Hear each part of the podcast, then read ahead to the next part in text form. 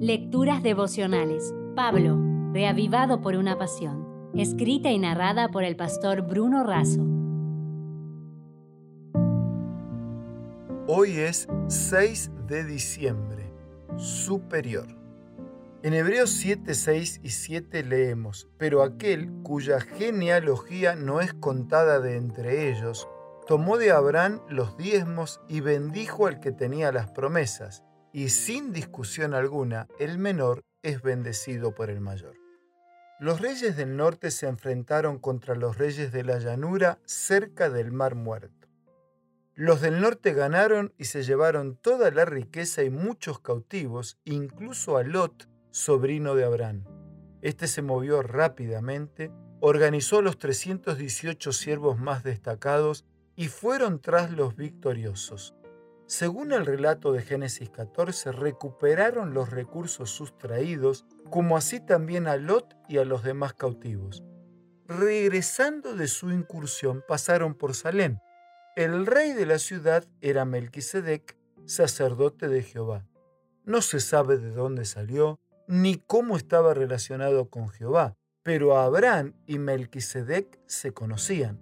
Pablo dice que el patriarca lo aceptó como superior, fue bendecido por él y le entregó los diezmos de todo.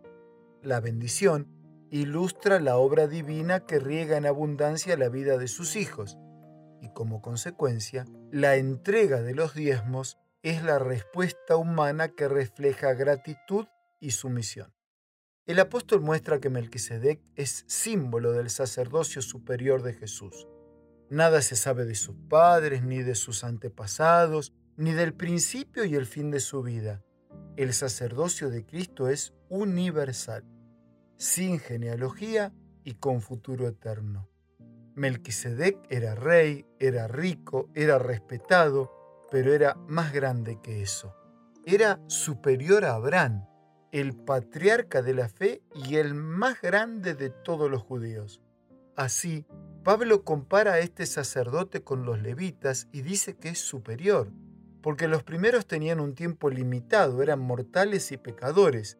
Hay un contraste entre los mortales y uno que estuvo muerto y vive porque venció la muerte. Tan superior como la vida lo es con respecto a la muerte. El oficio sacerdotal en sí es la intercesión en favor del pecador ante Dios. Los intercesores humanos todos los hijos de Leví y sus descendientes, jamás podrían colocar a los pecadores en contacto directo con Dios. Lo hacían por medio de los sacrificios que simbolizaban el de Cristo. Los símbolos nunca son perfectas expresiones de la realidad. El sacerdocio aarónico era, pues, imperfecto. Solo Cristo es el sacerdocio perfecto.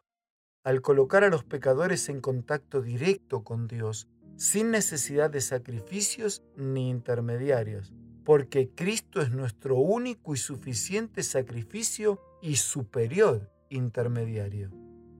Que la bendición de Dios te acompañe plenamente en este día. Te dejo un abrazo y para concluir, la última frase en la reflexión de hoy. En los días del milenio pasado, cuando cursé la educación primaria existía el primer grado inferior y el primer grado superior. Que Cristo sea siempre nuestro primer y superior sacerdote para que nuestro milenio futuro sea eterno. Si desea obtener más materiales como este, ingrese a editorialaces.com.